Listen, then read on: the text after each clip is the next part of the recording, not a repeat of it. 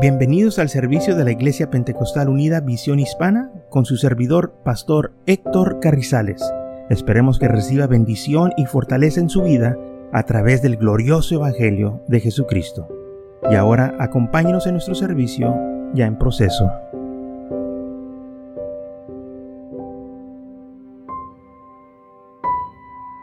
Entonces, en primer libro de los Corintios, capítulo 1, vamos a leer lo que dice ahí.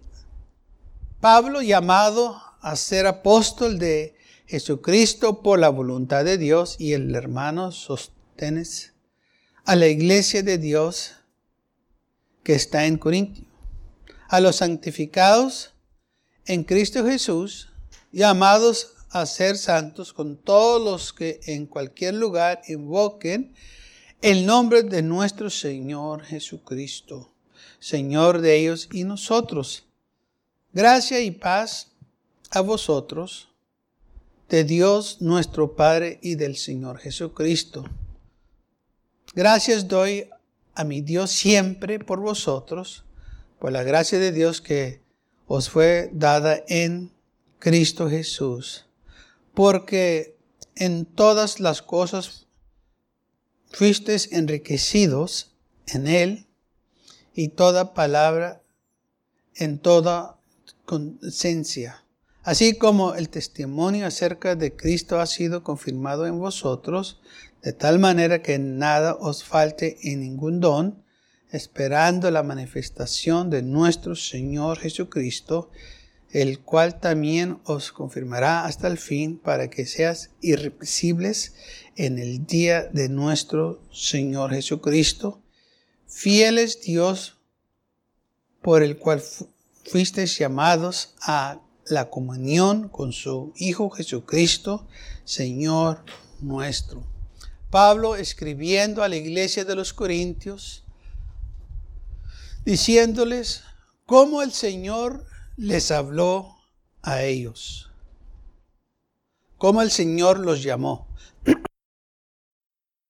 Señor usó a Pablo para andar por aquellas regiones de Asia Menor predicando este evangelio glorioso.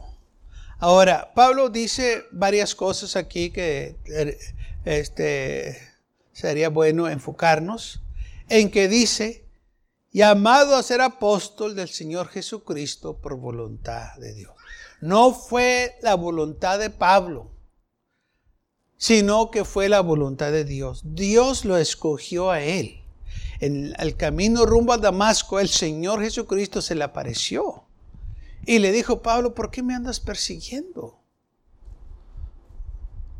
Y Pablo le dice, ¿quién eres, Señor? Dijo, yo soy Jesús a quien tú persigues. Y Pablo dice, ¿qué quieres que yo haga? Dice, vete a Damasco y se te va a decir que lo que eh, vas a hacer. Pero Pablo no era seguidor de Cristo, no, no era seguidor. Entonces, ¿por qué el Señor lo, escogió? Porque Pablo estaba confundido. Él pensaba, y lo escribe en los evangelios, que le estaba haciendo él un favor a Dios persiguiendo a esta iglesia que él pensaba que eran herejes, que estaban contra las cosas del Señor, y era todo lo opuesto era la religión judía que estaba contra la iglesia. Eran los religiosos que se levantaron contra los creyentes y los empezaron a perseguir y a maltratar. La Biblia dice que este, le dieron cartas a Pablo, el, eh, el sumo sacerdote, para que donde quiera que encontrara a estos locos, estos religiosos fanáticos de Jesucristo, que los trajeran cadenas a Jerusalén y ahí castigarlos. Entonces, fueron los judíos los que tenían el templo que vinieron contra la iglesia no eran tanto como los romanos, eran los judíos los que empezaron todo. Sí, ya después se, empezó a esparramar este odio que este, los romanos y muchos otros empezaron también a perseguir la iglesia. Pero todo empezó en Jerusalén con los judíos. Apedrearon a Esteban. ¿Por qué? Porque les habló de Jesucristo, lo que Él hizo. Quisieron también matar a Pedro, pero el Señor liberó a Pedro. Sí, los castigaron porque ellos estaban predicando el Evangelio ahí en el templo. Entonces, los judíos no querían saber nada de Jesucristo. Y estoy hablando de los religiosos, los líderes. Pero los judíos comunes, la gente común sí quería saber y por eso en el día del Pentecostés muchos recibieron el Espíritu Santo y luego después otros también, después del día del Pentecostés, otros también recibieron el Espíritu Santo. Entonces, eh, después que se desparramó la iglesia en Samaria también, muchos recibieron el Espíritu Santo y el Espíritu Santo se empezó a derramar y los apóstoles, donde quiera que iban, predicaban el Evangelio de Jesucristo. Ahora, nomás estaban predicándoles a los judíos. El Señor toma a, Pablo de, eh, de, Tarso y lo toma para un apóstol para los gentiles y él sale y empieza a predicar a los gentiles. Llega a Corintio y ahí establece una iglesia. Y recordemos que los corintios eran idólatras, adoraban ídolos, y por eso ah, Pablo les, les, les, escribe de todas las cosas que Dios había hecho por ellos y que se abstenieran de muchas cosas para que no eh, fueran de tropezo para otros. Ahora, Pablo les dice a ellos que la iglesia de Dios que está en Corintio los santificados en Cristo Jesús, llamados a ser santos. Ahora Pablo dice, ustedes son santificados, son llamados. Es lo que quiere decir la iglesia, llamados, separados para servir al Señor. Pablo ahora está diciendo, ustedes son llamados, gentiles, Dios los ha llamado que vengan a Él. Eh, y no nomás son llamados, son santificados son lavados, son, son este, eh, puros ante los ojos de Dios. Y gloria a Dios por ello, que Él nos santifica, Él nos lava, es, nos, nos limpia de el pecado en cual nosotros vivíamos o que andábamos antes.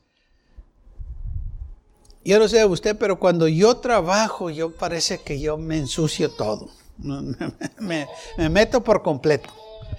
Y luego a veces eh, tengo que ir a la tienda y, tengo un problemita ahí. Y bueno, dije, a veces, pues voy, tengo que ir y voy y, me siento algo incómodo, incómodo porque pues voy muy sucio, pero tampoco me puedo yo bañar y luego ir a la tienda y luego venir para atrás y otra vez pues emograrme, pues no tiene caso, entonces a veces no me voy así. Pero ya cuando termino de mis trabajos y, eh, y, me baño y todo, ay, qué limpio me siento. Bueno, porque ya no estoy en aquel este, lugar, ya no estoy sucio, ahora estoy limpio. Y es lo que hace el Señor. Nos ha limpiado, nos ha santificado. Ya no andamos allá en el pecado, ahora estamos en su presencia y nos ha quitado toda la suciedad, todas las manchas, todo lo que a Él no le agrada. Y es lo que Pablo le estaba diciendo a la iglesia de los Corintios. Ustedes, Dios los ha llamado. Y si les ha llamado, los va a santificar, los va a este, limpiar completamente. No, no van a tener ninguna falla, ningún pecado ya más en sus vidas. El Señor ha prometido que va a perdonarles todos sus pecados. No, no, no nomás un, un, uno cuantos pecados, sino que les va a perdonar todos sus pecados. Porque lo que Él hace, perdona todos los pecados, no nomás unos cuantos, no nomás los más leves, no, los más graves también. lo que Él hace, perdona nuestros pecados. Dice, gracia y paz a vosotros de parte de Dios, nuestro Señor y de nuestro Señor Jesucristo y luego dice versículo 5, porque en todas las cosas fuiste enriquecidos en Él. Somos nosotros enriquecidos. O sea, somos un pueblo bendecido. Cuando el Señor nos llamó a esta salvación, Él incluyó todo lo que necesitamos para que nosotros seamos victoriosos en Cristo Jesús. Él ha incluido todo en este paquete de salvación.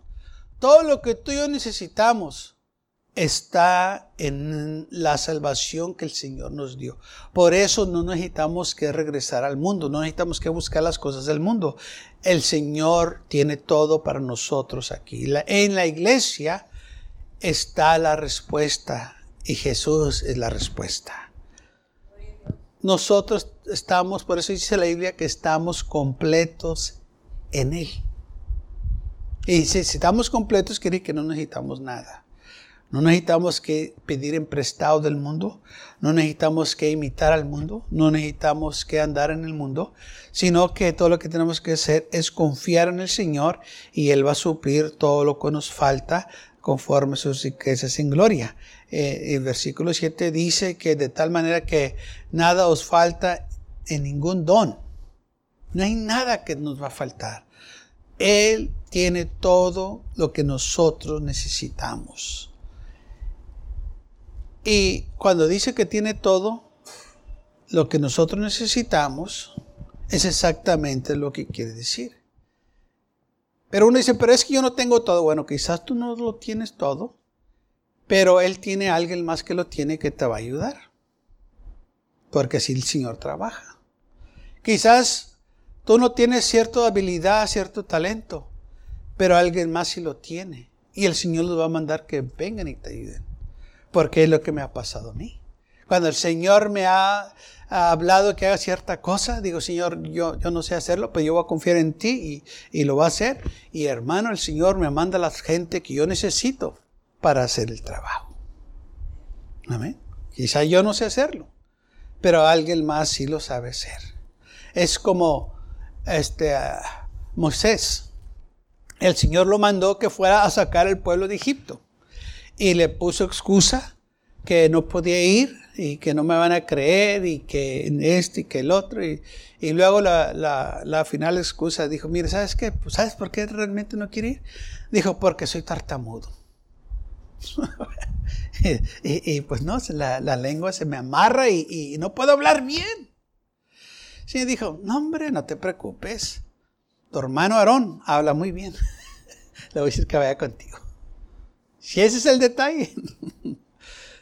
Fíjese, no le dijo, ok, voy a tocar tu lengua y vas a hablar muy bien y no hay problema. No le y, y, y, uno puede preguntar, ¿por qué no el Señor no lo sanó si era el problema de él?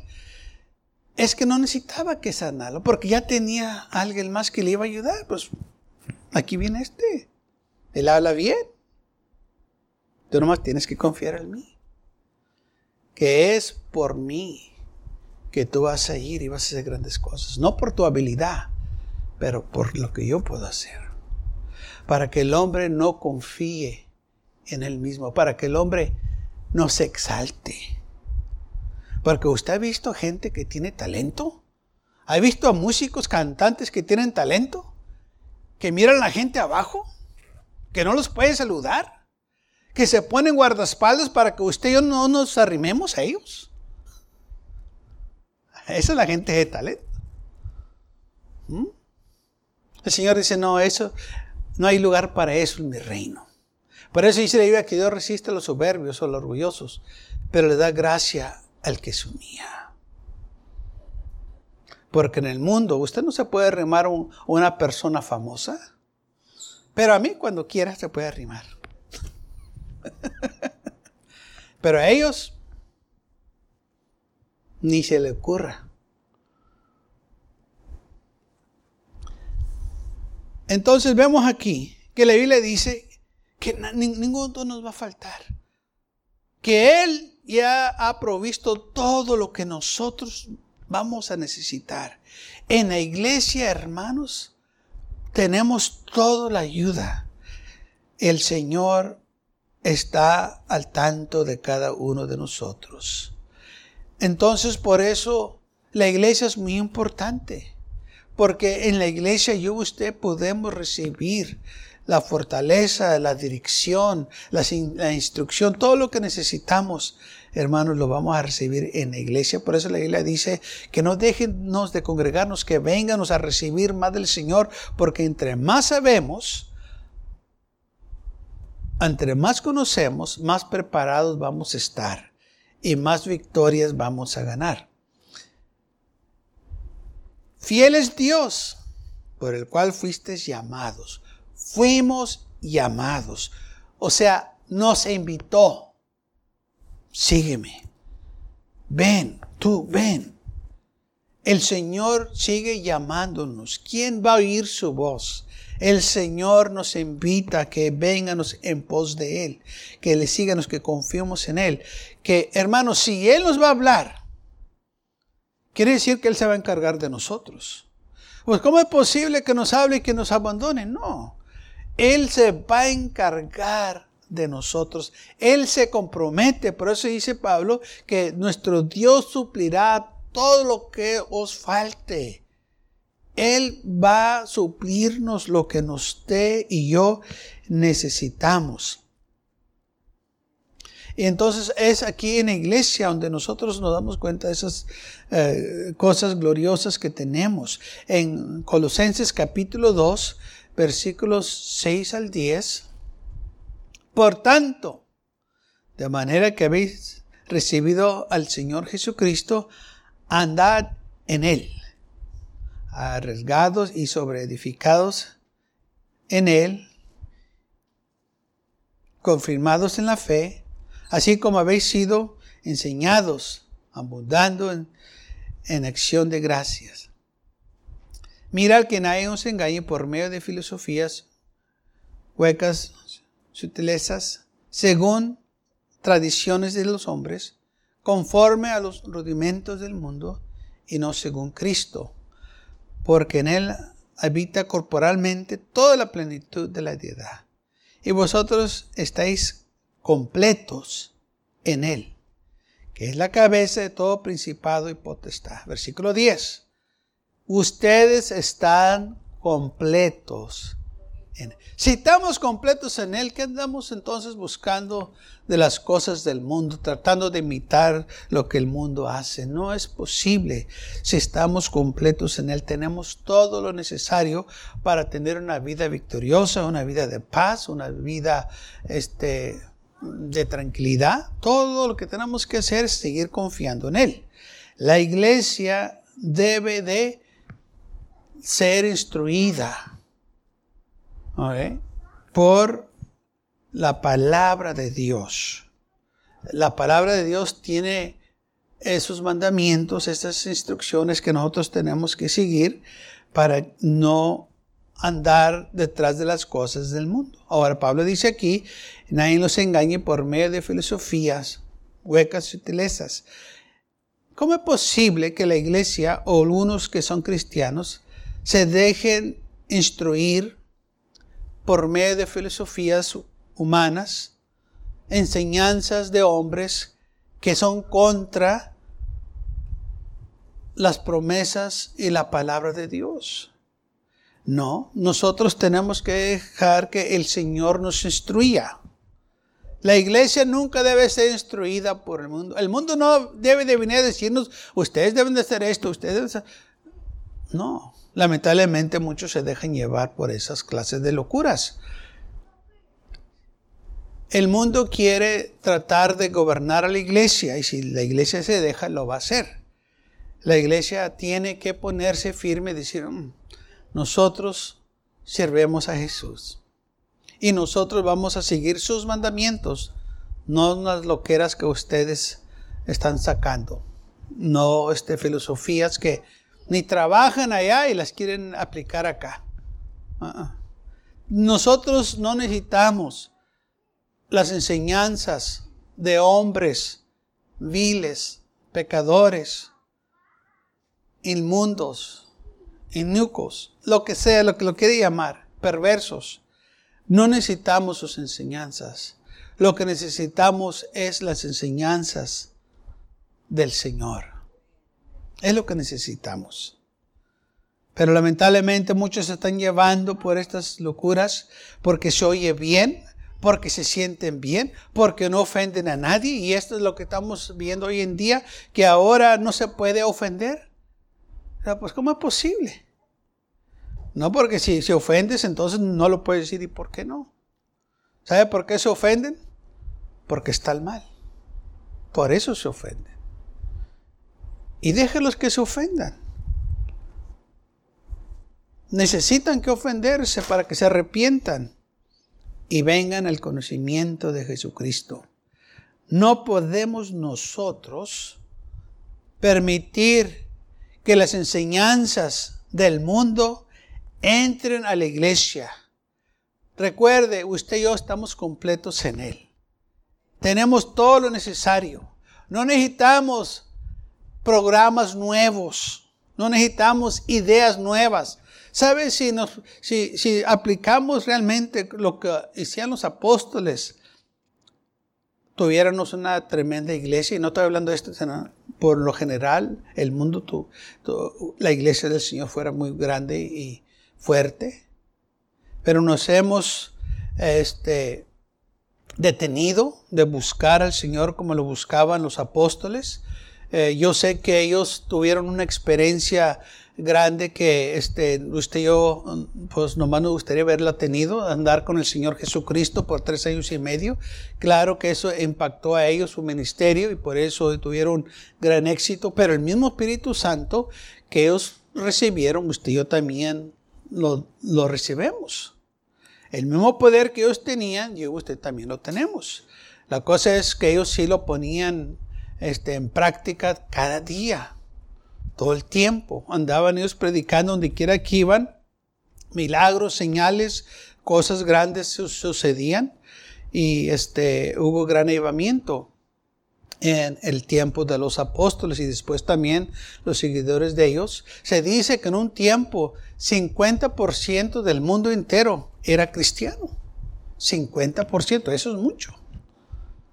Ahora estadísticas dicen nomás un por ciento de la población de los Estados Unidos está en la iglesia los domingos en la mañana.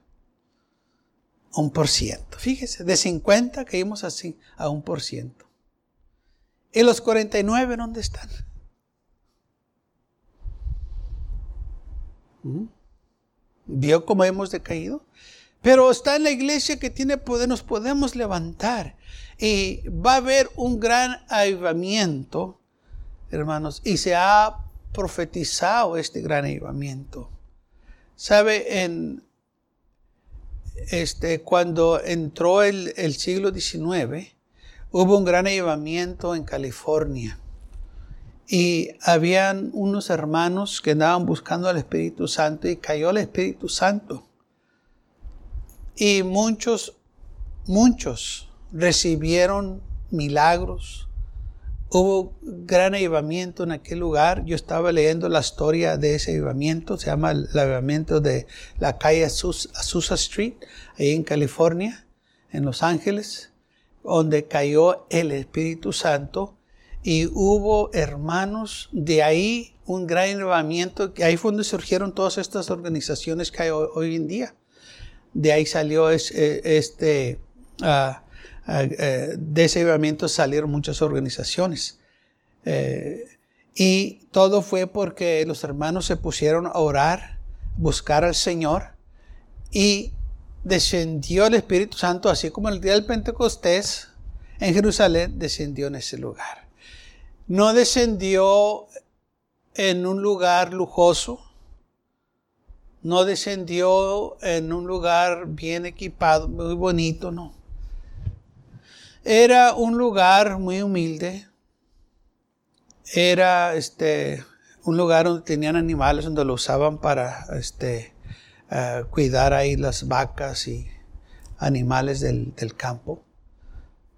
Y ahí fue donde cayó el Espíritu Santo. Y mucha gente recibió milagros. Y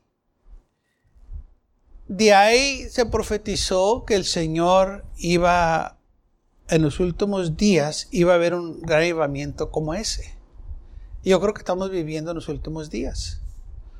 Que vamos a ver cosas grandes y muchos de estos hermanos los entrevistaron.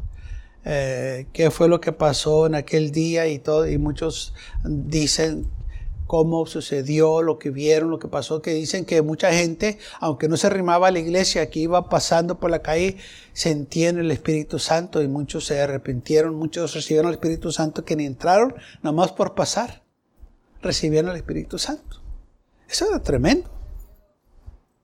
¿Mm? Y no, no nomás es una historia, está documentado y aún la ciudad eh, de Los Ángeles tiene ahí en ese lugar donde estaba ese edificio una placa donde dice toda la historia que sucedió. ¿Ah? Fue algo tremendo que, eh, y todo fue porque los hermanos eh, decidieron buscar al Señor.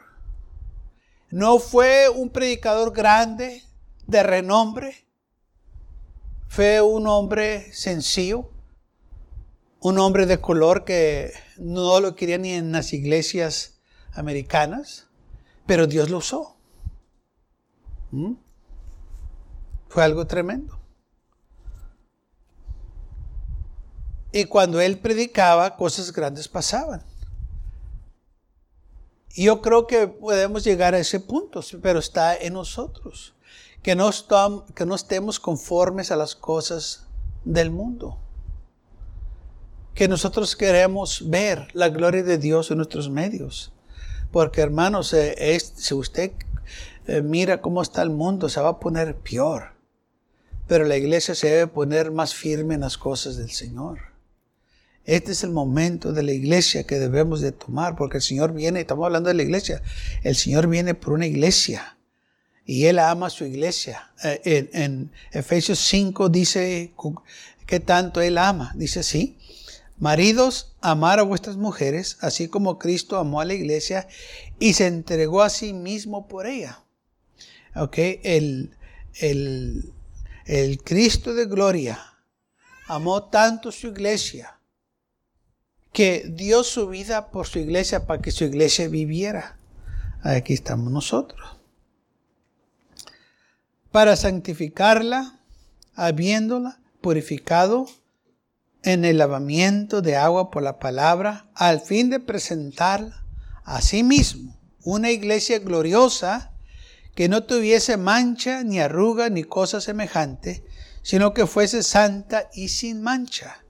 Entonces, una iglesia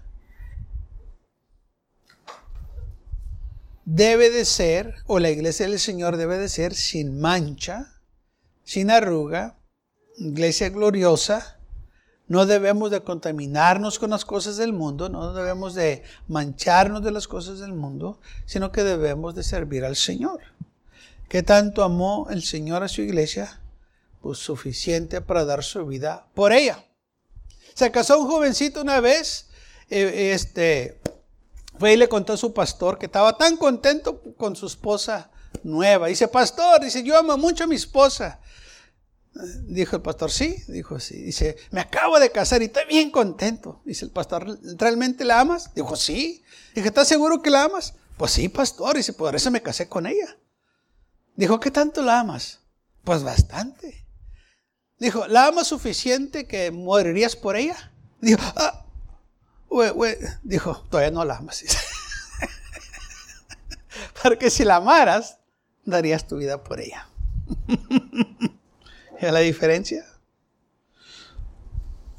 ¿Amas a tu esposa? ¿Darías tu vida por ella? Pues, pues déjame, déjame orar a ver qué me dice el Señor.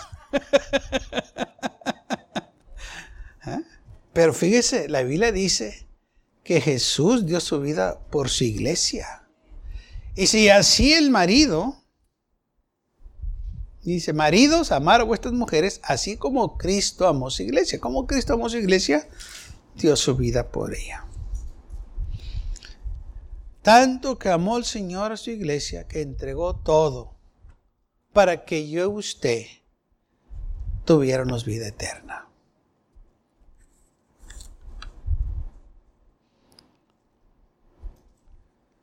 El mismo Dios de paz os santifique por completo. El 1 Tesalonicenses 5:23.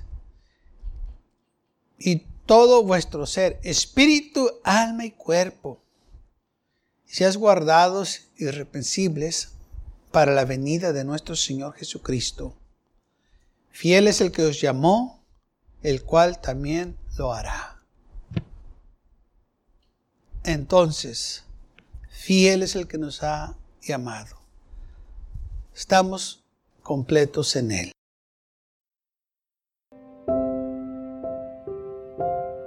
Gracias por acompañarnos y lo esperamos en el próximo servicio.